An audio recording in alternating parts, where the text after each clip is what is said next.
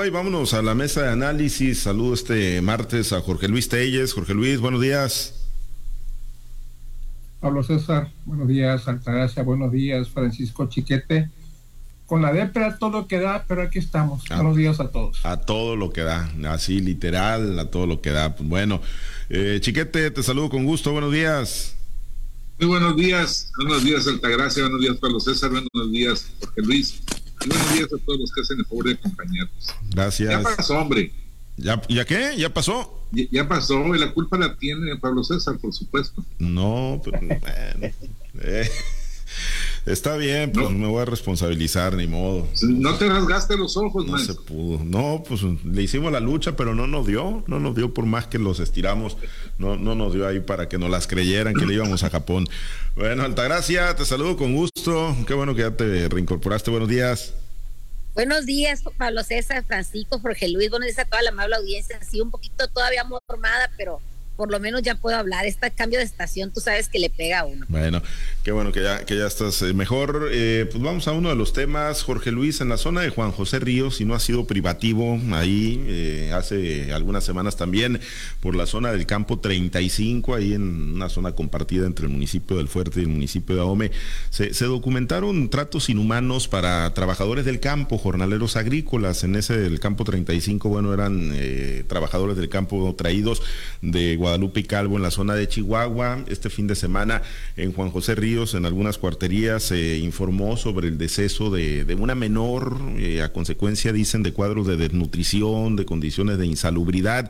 Después se dijo que era en un domicilio particular, que no era precisamente en las cuarterías, pero bueno, se fue la COEPRIS a realizar revisiones, como siempre ocurre, ¿no? Cuando se presenta una tragedia, pues es que se da la intervención de la autoridad y terminaron clausurando eh, por lo menos 10 cuarterías ahí en Juan José Ríos y trasladando a por lo menos siete menores de edad con cuadros de desnutrición y problemas eh, ahí de, salud, diarrea y otros eh, cuadros no propios de, las condiciones insalubres al Hospital General de los Mochis. Ahí están recibiendo atención médica Jorge Luis y bueno, pues un estado con alta vocación agrícola, con, con eh, pues una producción hortícola muy importante pues eh, uno pensaría que estos asuntos estarían superados con las revisiones que, se deben hacer, ¿no? De manera permanente por parte de las autoridades, pero vemos que se da la intervención de las autoridades para supervisar y revisar, pues cuando se presentan tragedias eh, lamentables como la que se registró este fin de semana por allá en Juan José Ríos, Jorge Luis. Mira, Pablo César, yo cuando estaba, ejercía periodismo activo, muchas veces fui invitado por diferentes productores, agricultores, pero más bien productores de, hortaliza, no, no, no de granos, entre ellos Eduardo, Eduardo Leison, el Pano, para conocer las condiciones en las que tenían ellos a sus trabajadores. Y bueno, pues sin ser, sin ser la verdad, este, así que tú digas, uy, qué bien están, pues tampoco estaban así, tampoco, tampoco este, como para en condiciones de esclavitud, como se detectó también hace poco en un campo agrícola. Pero mira, yo por, lo, por el tema y porque yo creo que Altagracia lo conoce muy bien, aunque, aunque ella es productora de granos, no de hortalizas, yo quisiera que ella le entrara primero y luego nosotros eh, entráramos luego a, a redondear a enriquecer o a empobrecer su opinión según el caso. Sí, eh, Altagracia, pues eh, efectivamente, no digo, entendiendo que hay y reconociendo que hay muchos horticultores que, que, son muy responsables en el trato a los jornaleros, pues también hay que pues, admitir, porque además las evidencias hablan por sí solas, que, que todavía falta mucho trabajo por hacer y particularmente de las autoridades en las revisiones y las supervisiones, ¿no? Altagracia, ¿cuál, cuál es tu opinión sobre esta particularidad de Juan José Ríos en general, ¿no? De la situación situación de los jornaleros, los trabajadores del campo en Sinaloa? Mira, esta situación de los jornaleros agrícolas es una situación que le duele a Sinaloa y le duele desde hace mucho tiempo, ¿no?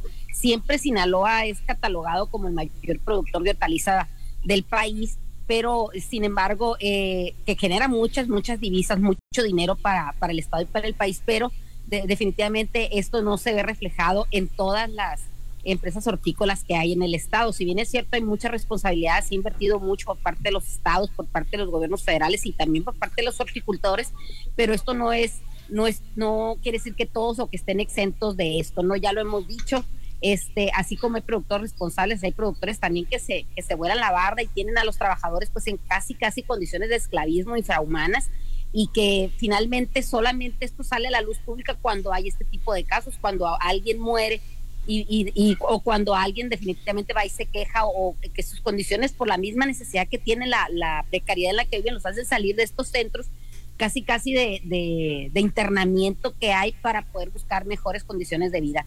Eh, en el DIF de, de aquí del, del, estado hay, hay programas específicos de despensas de, de trabajadoras sociales, de, de, la misma Universidad Autónoma de Sinaloa tiene brigadas en estos campos agrícolas, pero pues no, no es del todo. Hay, hay ejemplos nacionales de agrícolas que tienen este, sus consultorios médicos, dentales, guarderías, eh, biblioteca, donde tienen incluso áreas deportivas, eh, cocina, donde lo mismo que se recauda de la tienda que hay ahí dentro de los, de los, de las este, empresas hortícolas, se reparte eh, para, para bienes del, de, que puedan disfrutar ellos, tales como te digo, son viajes que hacen aquí mismo a la ciudad de Culiacana o a los, a los centros poblacionales para que haya actividades de recreación, pero pues definitivamente no podemos voltear la cara y decir todos están así porque en realidad no es no es esto. Ya lo habíamos comentado en, en, ocasiones anteriores cuando, cuando surgió el tema de que no se les había pagado a los, a los jornaleros agrícolas que trajeron de Chihuahua.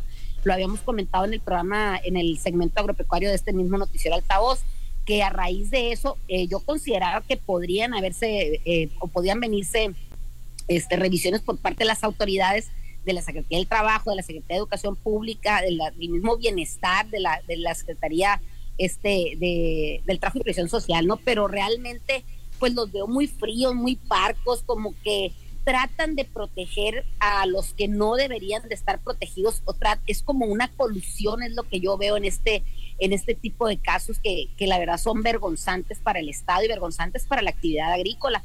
También me parece que las mismas este, asociaciones de agricultores que son las que realmente eh, a veces brindan o, son las que encargadas de brindar este tipo de apoyos por las cuotas hortícolas que se pagan. Desconozco, la verdad, si, si, si, si estas agrícolas son, pertenecen a la, a la Asociación de Agricultores o a la misma Confederación de Asociaciones Agrícolas del Estado, pero te lo, te lo, te hago la mención de la, de la CADES, de las asociaciones que pertenecen a ella, porque ahí existe todo un protocolo, existen muchas, este, eh, mucha inversión por parte de los agricultores para crear las, las comisiones de seguridad, las comisiones que, que de trabajo y previsión social, brigadas de salud. Entonces me parece que, que se está dejando de hacer algo. Si estos productores que tienen esas condiciones a los, a los trabajadores del campo, pues si no pertenecen a las a la, alguna asociación de agricultores, alguna a la, una confederación de asociaciones agrícolas del estado y que están por la libre, pues creo que es el momento de que se acerquen a las organizaciones y les, y les pidan asesoría y sobre todo que se haga un trabajo conjunto entre gobierno,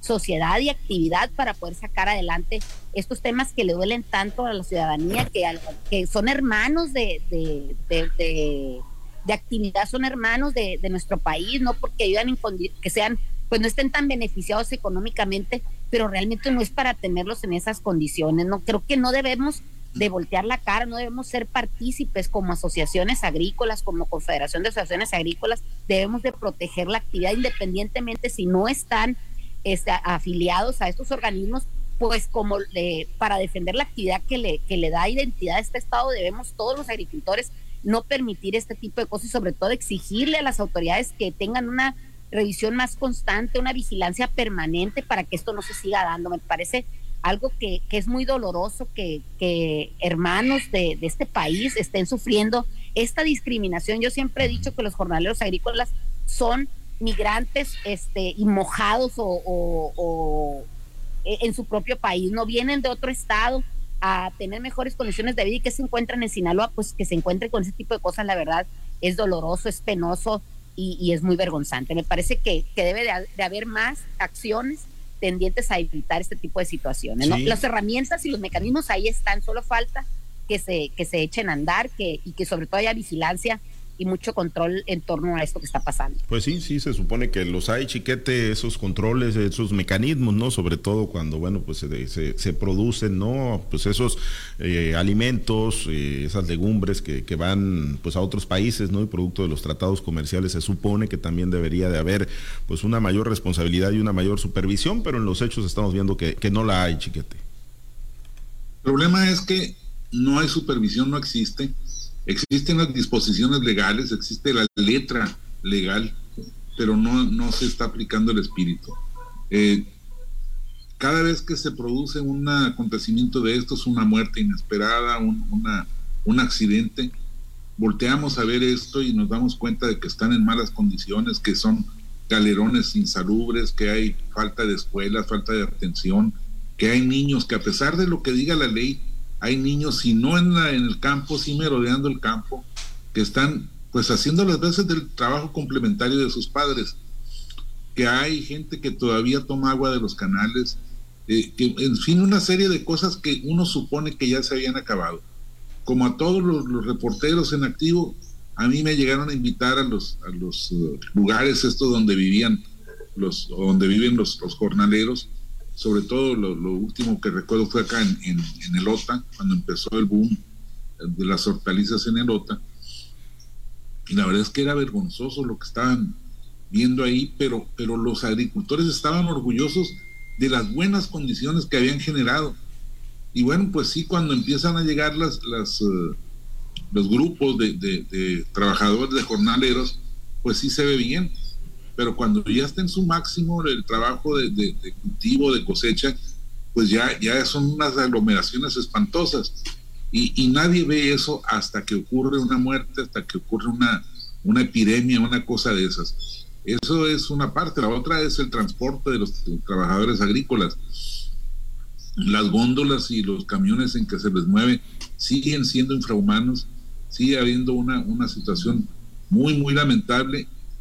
Y pues es un problema de, falta de espíritu de, humano, porque ya, ni siquiera tiene uno que esperar que cumplan con la ley, que les nazca tratar adecuadamente a, gente que son hermanos nuestros, a personas iguales que nosotros. El problema es que no hay una vigilancia, no hay una supervisión real. Insisto, solamente se abren estos periodos de vigilancia especial cuando ocurre una tragedia. Sí, lamentablemente así es, ¿no? Y pues son efímeros, eh, son efímeros en los medios y en las propias autoridades, eh, Jorge Luis, porque bueno, pues digo, eh, insisto, si esto ocurrió ahí en Juan José Ríos, pues es probable, ¿no? Que en muchas otras partes del estado de Sinaloa con vocación legumbrera, pues esté ocurriendo una, estén ocurriendo situaciones similares. No, no, no es probable, Pablo César, es completamente seguro que están ocurriendo toda esta clase de situaciones. Pero no es únicamente, únicamente la, situación en la que viven los, los jornaleros que vienen de, del centro, del sureste, del sueste del país y de otras regiones como, como Oaxaca, como Michoacán, como Guerrero, otras partes de allá, de aquellos estados que tanto quiere el presidente López Obrador, pues no es únicamente la condición de vivienda, muchos vienen también condicionando al patrón que los está contratando, porque hay un capataz que va y los contrata año con año y que fija las condiciones en las que establecen que vienen, pero que tienen que darle trabajo a sus hijos.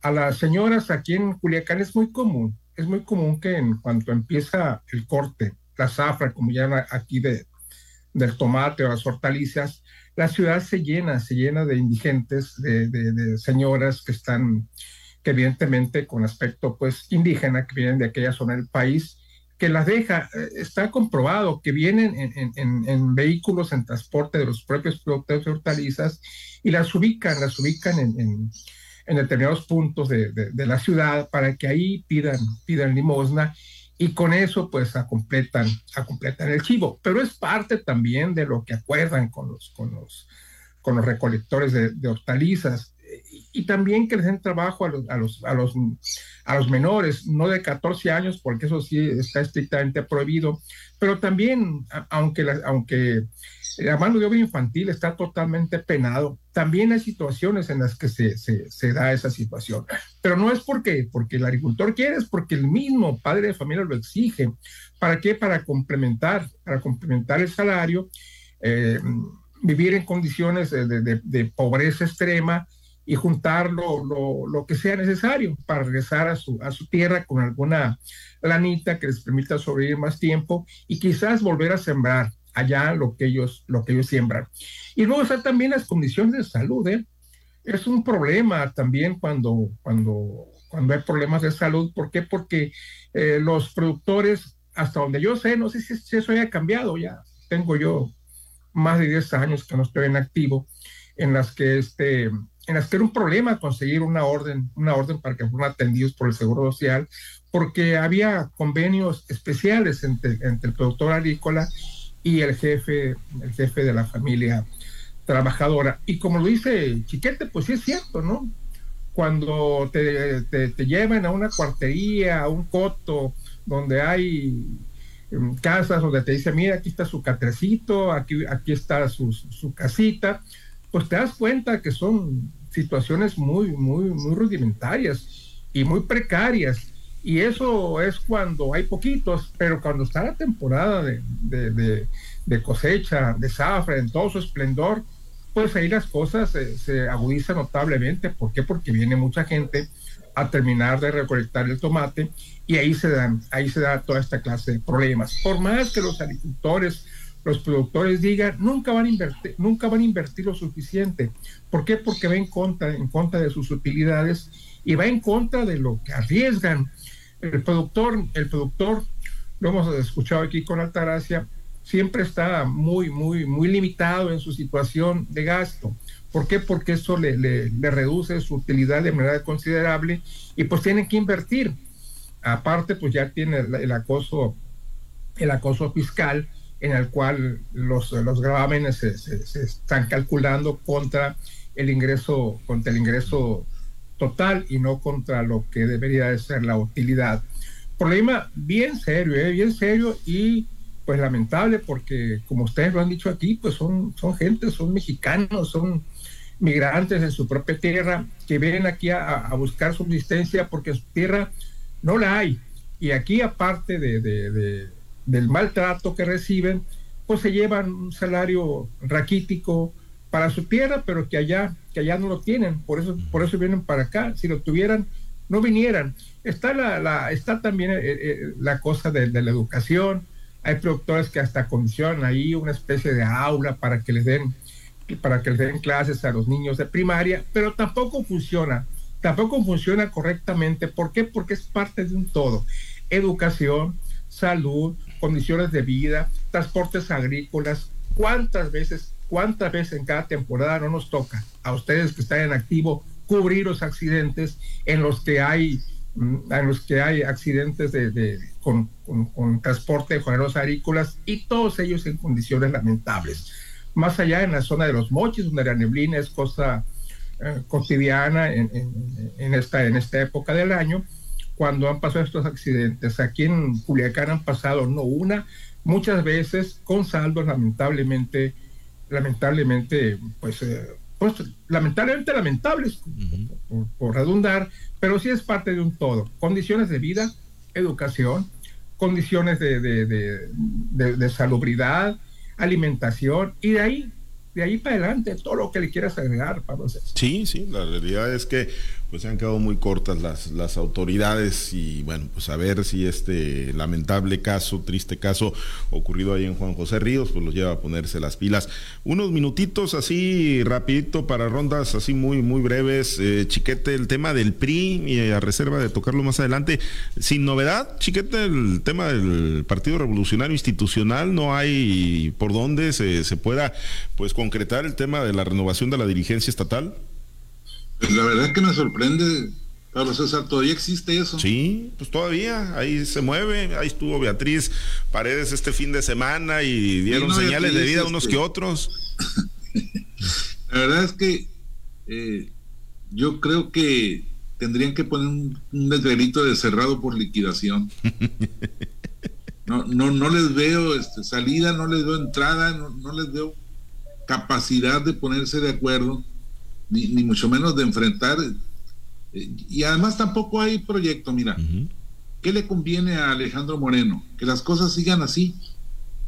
¿Por qué? Porque entre más tiempo gane, más va a poder este, estar, acomodar sus, sus fichas, sus piezas, para de aquí a que el, INE y los tribunales determinen si sigue o no sigue en, en la dirigencia nacional del PRI.